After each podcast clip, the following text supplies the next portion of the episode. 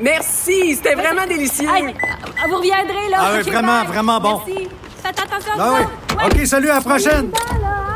Votre auto, c'est un espace où vous pouvez être vous-même. Hey, c'était pas mangeable comme repas.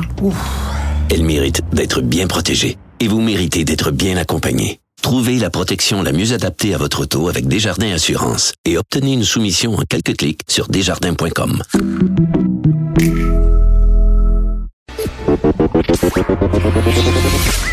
Elles n'ont pas la langue dans leur poche. Elles disent ce qu'elles pensent sans détour. Une heure de remise en question et de réflexion. Geneviève Peterson. Vanessa Destinée. Les effrontés. Bonjour tout le monde, j'espère que vous avez passé un excellent week-end. On est contente de vous retrouver ce matin. Et euh, une affaire, je pense que Vanessa et moi, nous sommes les deux seules personnes sur la Terre à ne pas avoir écouté le premier épisode de Game of Thrones hier euh, qui passait. Et là, attention, on va pas vous spoiler si vous l'avez pas vu. Certainement Peut-être qu'on est trois. je vais me lever et quitter parce que je ne veux pas connaître les spoilers et je fais très attention en ce moment à ma navigation sur les réseaux sociaux parce que j'ai peur que les gens mettent plein, plein de commentaires, que les gens réagissent. Je veux pas, moi, je veux pas voir parce que c'est sûr que je vais tomber sur la mort de quelqu'un Ben qu'il faut oui, pas que je exactement, sache ou exactement. peu importe. Puis la raison pour laquelle je l'ai pas vu, c'est que hier, euh, j'étais à la clinique sans rendez-vous avec ma fille pour un suivi, mais ça tombait bien parce que ma fille est tombée en skate et euh, on soupçonnait qu'elle s'était cassé le pied. Et là, je me pointe dans le bureau du médecin pour le suivi parce qu'elle a eu des, des prises de sang, des tests de routine finalement. Et là, je demande au médecin, Vanessa, je dis... Est-ce que vous pourriez regarder son pied en même temps? Parce que ça m'inquiète vraiment, il est très enflé, elle peut pas marcher dessus, j'ai peur que ça soit cassé. Et le médecin de me répondre non, Ben voyons. elle n'est pas ici pour ça. Elle est pas ici pour ça, votre fille. Si tout le monde dans le sans rendez-vous faisait comme vous, euh, on s'en sortirait pas. Il faudrait prendre un autre rendez-vous. Ben voyons J'ai dit, est-ce que vous me niaisez? Est-ce que vous me niaisez, monsieur le médecin, que mon enfant de 9 ans est ici avec une- un pied possiblement cassé, donc elle souffre, elle n'est pas capable de passer, euh, de, de marcher, pardon, et vous voulez pas la passer parce que dans le fond, il veut facturer deux fois? Ben voyons donc. Ben c'est ça qui se passe. Pour vrai, puis il a C'est- fallu C'est la première fois que j'entends un cas semblable. Ben, je n'ai jamais Tu déclares vu ça. pas tout ce que tu fais quand tu vas dans une clinique sans rendez-vous. Écoute, tu rencontres le médecin puis t'en profites pour passer tous tes problèmes parce Ben, que c'est tellement long ben, avoir un rendez-vous. Moi, j'ai trois enfants, puis mon médecin de famille déménagé à Saint-Hilaire. Évidemment, je l'ai pas suivi. Je suis sur une liste d'attente en ce moment, mais en étant maman de trois kids, ben, je suis abonnée au sans rendez-vous. Tu comprends-tu? Ben oui. Il y a toujours quelque chose. Puis ça m'est jamais arrivé de tomber sur un médecin qui refusait de voir mon enfant. Ou même moi. Des fois, j'étais avec, avec mon enfant pour un truc dans le sans rendez-vous. Puis je disais, mais moi, telle chose. Puis il disait, ben oui, madame, on va vous prescrire. Exactement. Il parce qu'on prend sur soi, on prend tellement sur soi dans le système qu'on connaît Ben, en ce moment. que va pas. T'arrives avec une liste d'épiceries quand tu vas voir le médecin. Tellement. Donc, finalement, il a fait sa radiographie, mais s'il y a des médecins qui nous écoutent, écrivez-nous pourquoi le médecin a refusé. Ben, finalement, il a accepté, mais moi, je soupçonne vraiment qu'il voulait facturer plus. C'est c'est ça que je pense. Puis J'ai trouvé ça, tu sais, le serment d'Hippocrate, c'est de venir euh, en aide aux personnes qui sont qui sont souffrantes et tout ça. Et ma fille était clairement dans un état de souffrance. Elle était même pas capable de toucher à son pied. Puis là, on est allé passer une radiographie et elle a une fracture. Donc, Mais je peux pas croire que l'appât du gain te rend à ce point inhumain et insensible à un enfant. Non, il n'était pas inhumain et insensible, il Ben était là. procédural. Il, est- il me disait que c'était pas ça la procédure. Ben moi, Ça- j'appelle ça, faisait. inhumain. Je m'excuse, mais quand t'es procédural au point d'ignorer un enfant qui avec une jambe possiblement cassée, un pied possiblement cassé, moi, j'appelle ça un manque d'humanité. Ben, je Ça- pense que oui, parce que là, ma fille, euh, ma fille pourra pas marcher pendant deux semaines. Elle va être en béquille, euh, puis euh, j'imagine. euh, Moi, je trouve que dans la formation des médecins, là, tu, vas- tu me par- tu vas me pardonner le fait de partir sur cette parenthèse-là, qu'on oublie souvent, et moi, je le voyais, là, quand j'étais à l'école, au secondaire, tu le sais, là, j'étais dans les grandes écoles, je voyais des gens qui voulaient être médecins seulement pour le, le chèque, seulement pour l'argent, Ben, qui comprenaient pas que bonne la chance grande à eux. partie de leur travail, c'est du service à la clientèle. C'était d'être proche des gens, c'était d'être à l'écoute des besoins des gens, de les rassurer. Tout l'aspect humain vraiment prenait le bord, et j'ai l'impression qu'on est encore dans cette dynamique-là du médecin qui est là pour donner les soins, qui attend juste d'avoir son paiement à la fin du- de la journée. ben, je me sentais comme un utilisateur payant. ben, c'est ça. Il carrément. comprend pas l'impact réel de ses décisions sur les gens, malgré le fait que c'est son champ d'expertise, la médecine. Puis moi, puis moi, je vais dire quelque capable. chose, je vais dire quelque chose d'épouvantable, Vanessa, là, mais moi, je vais souvent au privé pour cette raison-là. Puis hier, j'ai regretté de pas avoir amené ma petite fille au privé. Bien sûr. Puis je, je sais que j'ai l'air d'une grosse bourgeoise privilégiée quand je dis ça, là, mais Ben non, si tout le monde avait l'argent pour y aller, tout le monde le ferait, C'est- Geneviève. C'est l'échec de c'est dégueulasse la sa salle d'attente. Tout le monde, tu sais, le- tout le monde se morve dessus. Je veux dire, en tout cas, fait que euh, ça pour dire que j'ai raté le, le premier épisode de la huitième saison de Game of Thrones parce que j'étais à la clinique, mais paraîtrait-il, Vanessa, que l'épisode tient ses promesses? J'ai enlevé mes écouteurs comme Ben ça. non. Retrouvailles familiales et balade à dos dragon. C'est tout ce que je dirais. D'accord. On parle ce matin euh, d'un petit scandale, un autre qui touche euh, le métro de Montréal. Et pour nous en parler, on est avec Daphné Hacker, que vous aimez beaucoup, qui a la page dans le trafic. Allô, Daphné? Allô? Là, Daphné, je lisais ça, là. Il paraît qu'il y a bien du monde qui rentre dans le métro sans payer. Non, mais pour vrai, c'est juste assez impressionnant. Tu as fait une enquête. Oui, mais c'est parce qu'il y a plusieurs employés de la STM qui m'ont écrit puis m'ont dit on est on sent, puis là je vais le dire gros- grossièrement comme des jambons.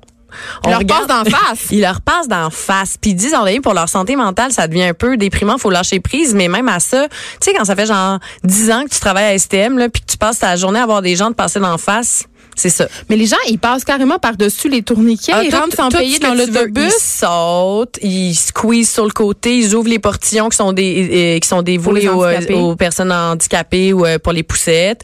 Ils font tout. Puis dans l'autobus, ils passent à quatre en avant, quatre en arrière. Puis bon, c'est sûr que moi, je suis allée faire de la caméra cachée, 15 heures à peu près dans différentes stations de métro. J'ai essayé de- de- de- d'aller dans tous les secteurs de la ville à peu près, les différentes lignes de métro pour vraiment avoir une idée globale. Et c'est de tout là, évidemment. C'est tout le monde, là. Parce que là, dans ma tête, c'est de- du parc Émilie Gamelin. C'est pas Exact. ça. C'est pas juste ça. T'as Ok. des vestons cravates, t'as des personnes âgées, t'as tout. Tout le en monde. même temps, des personnes âgées qui sautent par-dessus les tourniquets, je pense qu'elles devraient avoir non, le droit eux, ils de rentrer juste ouvrir la porte. c'est ça. Fait que, non, mais c'est vrai que c'est intéressant comme euh, est-ce que certaines personnes devraient avoir l'accès gratuit, mais le problème dans cette situation-là, euh, si on, on estime à peu près selon nos calculs que des milliers de personnes à chaque jour, puis si on inclut les milliers d'autobus, là on pourrait peut-être aller à des dizaines de milliers potentiellement de personnes. Le problème c'est que tout cet argent-là perdu, ben il, il va où? Ben il, il va sur nos épaules. perdu? Ça, c'est très difficile. La STM est super opaque, ne répond pas à nos demandes d'accès à l'information à ce sujet, mais selon nos estimations et euh, certains documents sur lesquels on a pu mettre la main, c'est minimum pour le métro 25 millions. Pour les autobus, ça pourrait être des dizaines de millions de dollars perdus. Fait que tout cet argent-là perdu, ben de un, ça fait que les gens honnêtes qui payent leur passe, ben subissent Mais ça des demande tout le hausses. temps. Après ça, les infrastructures sont dans un état lamentable. Le développement du métro à l'eau, euh, il y, a- il y a rien quasiment depuis 20 ans, euh, 30 ans même. Euh, le développement des, de, de- de- du service en général, tout ça est affecté par ce manque à gagner là. Puis il y a comme un cercle vicieux parce que par exemple, il y a tellement un manque à gagner à la STM qu'en 2014, ils ont- il y a 14 entrées de métro, ils ont enlevé les guichetiers pour abolir 50 postes. Fait que là, ces endroits-là, moi je suis allée, c'est le festival là, de l'église, 70 personnes en une heure. Guy Concordia, 25 personnes en 30 minutes. Tu sais, c'est le party là. Mais là, on dit ça, puis on veut pas inciter les gens à le faire. là. C'est pas parce que c'est facile qu'il faut le faire. Fait- moi, ma grande crainte avec ce reportage-là, c'est de créer un effet d'entraînement. Écoutez, il y a quand même beaucoup d'inspecteurs en civil à chaque jour, 24 heures sur 24 qui sont là puis qui peuvent vous, vous pincer. puis Et ça va l'amende est salée. 223 J'en ai dollars. croisé 10 hier. en Voilà, du Vanessa en a croisé. Voilà. Alors, faut pas croire qu'on va pas se faire prendre, mais je pense a toute cette idée de réfléchir à, faudrait peut-être mettre plus d'inspecteurs. Leur nombre a pas changé en 10 ans. OK? On a 160 inspecteurs. Ça, c'est une goutte, là, dans l'océan des 1,4 millions de personnes qui se développent. Pourquoi on en a pas plus? Tu sais, ça, ça a pas Ben, d'allure. parce qu'on n'a pas de budget, comme d'habitude. Ben c'est ça. Fait qu'à un moment donné, il faut peut-être mettre le budget parce que eux, de toute façon, ils nous coûtent rien. Avec tous les, les constats qu'ils qu'ils émettent, c'est pas une perte d'argent, c'est pas une dépense, c'est un investissement, avoir plus d'inspecteurs. Peut-être aussi qu'on pourrait se tourner vers l'Europe, regarder ce qu'ils font. Eux, c'est un système sans tourniquet sur l'honneur. Ils mettent toutes leurs ressources sur des contrôleurs. Ça, ça pourrait être intéressant. Ou à, sinon, on barricade, comme à New York, puis là, on met des, euh, des, Oui, des, gates, mais ma question quand même, c'est parce que on discute en ce moment de la possibilité d'instaurer un- un- ce qu'on appelle un ticket modérateur, c'est-à-dire de moduler le tarif d'entrée dans les transports en commun selon le revenu des Oui. personnes. Toi, Daphné Hacker, est-ce que tu penses que ça pourrait contrer justement le nombre d'entrées par infraction dans le métro? Tout à fait. Selon plusieurs experts et aussi selon le syndicat des inspecteurs de la STM, c'est une des grandes pistes de solutions. À tous les jours, euh, il y a des gens euh, qui manquent d'argent. Pour eux, euh, une passe mensuelle à presque 100 pièces par mois, c'est énorme. Ben moi, le 3 et c'est cher. 25. Quand mes trois enfants vont Hey. prendre le métro, je vais capoter. Ben c'est ça. Fait que, et oui, un tarif basé sur le revenu est une piste très intéressante et c'est étudié en ce moment. On parle du gouvernement, mais on se traîne les pieds, on sait pas ce qui se passe. Il il faudrait comme passer à l'action là. Merci beaucoup, Daphné. On rappelle qu'on peut aller suivre ta page Facebook dans le trafic. Moi, je vais souvent. Il y a plein de, de choses. Oui, ben, Pour c'est vraiment pour endroit. scandaliser. Oui, mais comme écrivez-moi, on discute sur cette page-là de tous les enjeux de mobilité. euh, puis finalement, tu sais, la mobilité, c'est un peu le lieu public. Hein, tout le monde se croise, tout le monde vit des choses, fait que ça, ça laisse place à des débats euh, très intéressants. Et l'humain sort souvent dans, dans la mobilité, euh, je le sais, pour pouvoir me, me promener dans le trafic comme toi à chaque matin pour venir à Cube Radio. Merci beaucoup. Merci, Daphné les filles. Hacker. Hey Vanessa, on revient sur la saga Gad Elmaleh. Ouais. Il y a Martin Petit qui a réagi hier à Tout le monde en parle parce que Gad Elmaleh, évidemment, c'est cet humoriste français qui aurait plagié euh, les numéros de plusieurs humoristes, dont des humoristes québécois. On en a parlé ici à l'émission et la semaine passée, je crois, euh, que Gad Elmaleh est allé d'une espèce de déclaration très, très euh, douteuse. Il dit que c'est le public qui comprend pas. Effectivement, donc Gad Elmaleh qui continue de s'enfoncer en fait. D'abord euh, après avoir nié en fait qu'il empruntait des sketchs en disant que c'était des sources d'inspiration. Donc on rappelle que c'est des humoristes d'ici, notamment on a Sugar Sammy, on a Martin Petit, on a Martin Matt également. Oui, qui a c'est été pas des deux de pique, là. Non, effectivement, on a aussi euh, mon Dieu euh, celui Seinfeld aussi euh, qui a Louis C.K. aussi, je crois. oui, c'est ça. Donc lui, on, on, on Mais lui, on, il faut plus prononcer son lui nom. est dans là. un petit peu dans chaude euh, pour un petit MeToo. Exactement.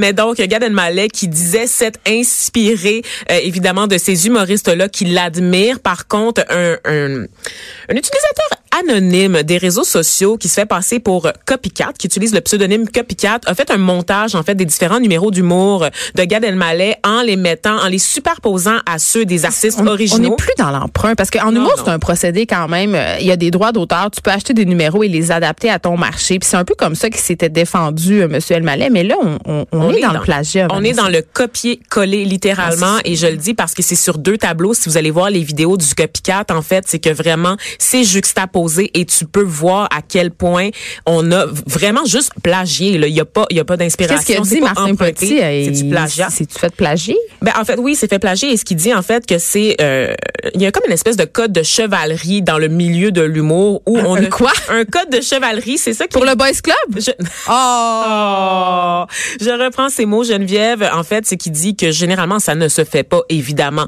de se copier les uns entre les autres. Il dit que c'est pas possiblement la pire chose que tu peux faire à un humoriste, c'est de voler ses numéros d'humour. Et même ses enfants qui ont 9 ans et 11 ans savent que ça se fait pas. Donc, comment quelqu'un de la stature de Gad Ah, Elmaleh mais en même temps, là, c'est drôle ça? quand même. C'est basé sur la bonne foi. C'est pas légiféré. Donc, le code d'honneur, on s'entend que des fois, il prend le bar. Là. Ben ça ouvre en fait le débat sur la propriété intellectuelle dans le milieu de l'humour, effectivement, parce qu'on le sait, l'art veut veut pas, il y a toujours des emprunts, ça se répète que ce soit dans le cinéma, la littérature, la musique, c'est fait Puis d'emprunts. Gad aussi. Elmaleh disait, tu sais, on est tous dans la même culture, donc c'est normal qu'on ait les mêmes blagues. Je comprends là, dans Ben le oui. sens que tu sais, euh, on rit souvent des mêmes travers, euh, les relations de couple, ce qui se passe au niveau sociétal. Ben oui, on les rit humoristes. gros depuis 20 ans, puis c'est pas c'est pas Martin Petit ni Gad Elmaleh qui ont inventé ça. Non, sauf que sauf que lui, j'ai l'impression que les humoristes dont euh, dans lesquels il puise là, littéralement, ben ils sont pas trop au courant non plus là. C'est sûr qu'il y a des modes aussi en humour, veut, veut pas, c'est influencé par les tendances de l'époque. À un moment donné, tout le monde faisait de l'absurde, à un moment donné, tout le monde faisait de l'humour corrosif,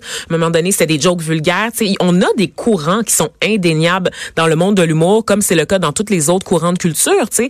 Donc, ça devient facile à ce moment-là, en faisant tes réflexions sur la vie de tous les jours, d'être dans l'air du temps. Tu vas voir un spectacle d'humour aujourd'hui, je m'excuse, mais tout le monde parle d'environnement. tu sais. Mais quand c'est les mêmes blagues, à un moment donné. À un moment donné, ben dans le cas de Martin Petit, il disait que c'est un numéro qu'il avait fait au moins 250 fois et il l'a lui-même vu. Il a lui-même assisté une fois à Gad Elmaleh qui faisait un de ses numéros. Puis il s'est dit, oh wow, ok, c'est tellement obvious, c'est tellement évident que c'est sûr que c'est un hasard, c'est une drôle de coïncidence.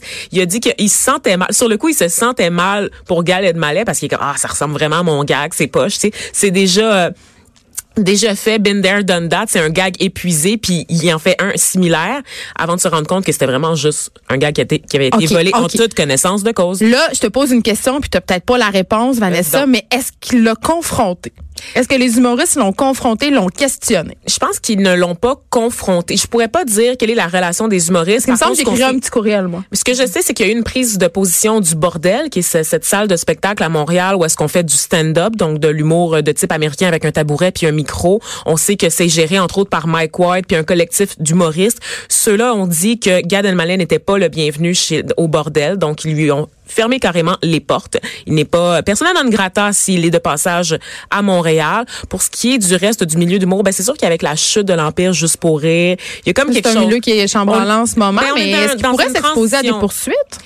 Je pourrais pas te le dire, Geneviève, étant donné que je connais pas. C'est sûr que c'est un humoriste qui est français, euh, qui Ouais. est pas basé ici, et c'est un humoriste qui, euh, évidemment, s'inspirait de ce qui se faisait euh, aux États-Unis et au Québec. Donc, en jouant sur les deux marchés, parce que Gad Elmaleh, on le sait, là. est capable de jouer dans les deux langues. Euh, donc, je n'ai pas, je sais pas en ce moment s'il y a des démarches judiciaires qui ont été intentées contre lui. Par contre, je sais qu'il y en a qui ont été intentés contre Copycat, ce fameux Oh oui. internaute, anonyme, parce qu'on essaye de savoir c'est quoi son identité. On essaye également de savoir comment il a obtenu, comment il a fait sa recherche, comment il a pu obtenir toutes ces vidéos-là et les monter. Donc, lui, il, est cherché en ce moment. Les autorités euh, européennes C'est drôle quand même, on tire euh, de sur le messager. Facebook a révélé son identité, en fait. Oui, on tire sur le messager. Et du côté des humoristes, ben, la solution, selon moi, selon moi, selon mon humble avis, ce serait le boycott. Donc, d'arrêter de lui donner une tribune, d'en appeler au grand festival qu'on a ici, juste pour rire, mais aussi le nouveau festival. Une espèce de sanction, finalement. Exactement, de ne pas lui ouvrir les portes grandes ouvertes du Québec s'il est de passage ici. Donc, euh, mais c'est un milieu qui se tient serré en général, euh, Oui. celui des humoristes. Là. Donc, hein, le code de chevalerie va sûrement faire en sorte que Monsieur Gad Elmaleh Il va être barré. va être Il barré. est déjà barré du bordel, euh, en tout cas. Ouais. Qu'est-ce qu'on fait le dimanche, Vanessa, à part son lavage puis son ménage? Écoutez Game of Thrones, mais on a on dit pas fait, ça. Non, on scroll son wall Facebook et Ah, puis on, on, on, s'adonne à, à cliquer, en tout cas moi, euh, sur des plaisirs coupables, c'est-à-dire des articles du sac de chips, des trucs un peu clickbait que j'adore et dont je parle régulièrement ici à l'émission avec Caroline J. Murphy, des, des, des trucs de potin. Et hier, j'ai pas pu m'empêcher d'aller voir euh, sur euh, la page du sac de chips dans la section Billie Jane, Billy qui a été rebaptisée Billy. Voici les 35 plus beaux looks d'un star à Coachella. Oh! Coachella, c'est un festival qui, qui a lieu chaque année dans le sud des États-Unis, si je ne m'abuse. En Et Californie. Oui, euh, c'est ça, évidemment. Et là, euh, tous les influenceurs les plus hauts du monde, les vedettes, tout le monde qui, qui a un compte Instagram qui pogne un peu, là, et là-bas. Coachella, c'est ce qui a donné naissance à Oshiaga chez nous. C'est ça. C'est inspiré de Glastonbury au Royaume-Uni. C'est C'est-à-dire c'est un festival où on va pour écouter de la musique, mais surtout se faire voir. Ben, c'est ça. Tu viens de le dire. C'est surtout pour se faire voir et les gens se font voir, pas rien qu'un peu. Euh, j'adore la mode, j'adore les outfits, tout le monde le sait, toi aussi Vanessa. Et là, euh, bon, dans cet article-là, il y avait plusieurs stars. On montrait les photos parce que c'est vraiment un événement. Là, tu sais, les gens, euh, ils vont sur leur Instagram puis ils, ils- ils disent voici mon kit pour ce festival-là. là. C'est une grosse affaire puis les marques envoient du linge. Et on a parlé la semaine passée de l'espèce de controverse qui concernait la boutique Le Garage. Il y avait une collection qui était vouée, si on veut, ça s'appelait le Festival Kit, l'espèce de, de- C'est la collection d'été, mais c'est l'attricure que tu dois avoir si tu t'en vas dans un festival. Et on disait, crime, c'est des costumes de bain, c'est, on dirait de la petite lingerie, tu sais, il y a des filets de pêche, tu sais, c'est, très, je n'irais pas au Festival international de jazz habillé comme ça. Ben, tu sais, ouais. Puis là, je, je regardais euh, les vedettes, euh, pas toutes. Là. Il y avait Kendall Jenner qui était habillée vraiment avec un pantalon noir, un, un chandail blanc, sobriété. en sobriété. Mais il y avait d'autres vedettes et influenceurs qui étaient habillés, ben, qui étaient pas habillés finalement, Vanessa. Et là, j'ai l'air d'une vieille matante de 36 ans. Mais pour vrai, là, moi, j'ai pas peur d'envie de, de, de m'habiller de, de sexy. Ça me dérange pas. Je veux pas faire de slut shaming, mais c'est quoi l'intérêt euh, c'est quoi finalement le but d'aller à ce festival là c'est se montrer finalement? Parce qu'il y a des il y a des outfits qui ressemblent à de la lingerie là on s'en va qu'ils on dirait qu'ils s'en vont se tourner un soft porn là. Est-ce que tu es bien là-dedans, mademoiselle? Est-ce que passer la journée au soleil dans, en, En bobette, en brassière avec un, une camisole filet puis des souliers à temps haut, ça- t'es-tu bien dans ton linge? Moi, c'est c'est la question que je me pose. C'est incroyable. C'est quoi le message qu'on envoie? Parce que les personnes qui regardent ça, ces comptes-là, c'est- nous autres, c'est c'est mes petites filles. Ça, c'est toujours le monde dans le VIP, on s'entend, parce que moi, je vois pas, pour avoir été dans des festivals, je comprends pas Ouais, comment. quand t'es dans trappe de sable, t'as un vieux Ben, chandail puis des shorts puis tu meurs étouffé dans les dans l'émanation de poussière. C'est ça, dans la gadoue, ou sinon, là, Oui. euh, assis euh, par terre, là, c'est ça. Tu sais, ça a aucun sens, là, avec, avec les mauvaises herbes qui te chatouillent l'intérieur des cuisses un Mm-hmm. peu, là, ça a aucun bon sens. Tu sais, on voit juste des gens, en fait, qui viennent parader carrément dans la section VIP. La nouvelle mode du pantalon détaché là pour montrer parce que dans mon temps, c'était hot de montrer l'élastique de ses bobettes là. Mais là, c'est ça, va plus revient, loin. ça Ben là, c'est on Mais détache. cyclique en la mode, on le dit toujours. Oui, puis là, en tout cas, allez voir la photo d'Olivia Culpo, ça vaut la peine. On sait pas trop qu'est-ce qu'elle s'en va faire. On s'en on, sait va. pas. On, on est en train de faire du slut shaming, Un Vanessa? peu quand même, un peu quand même. Mais Je c'est- sais pas. Ça commence bien la semaine. Mais il y a des très beaux outfits quand même au travers Oui. de ça, les 35 euh, plus beaux j'ai pas vu une seule coiffe autochtone. Tout va bien. Ah non, tout va pas bien, Vanessa. Il y a Ah d'autres hein? outils a- d'appropriation culturelle. Euh, euh, P.O. Baudouin, entre autres, porte un motif assez discutable. Y a-tu Donc, trouvé un taxi? On sait Il est si allé- ses cartes cadeaux lui ont permis d'aller à Coachella? En fait, il est allé en taxi. on s'arrête un petit instant.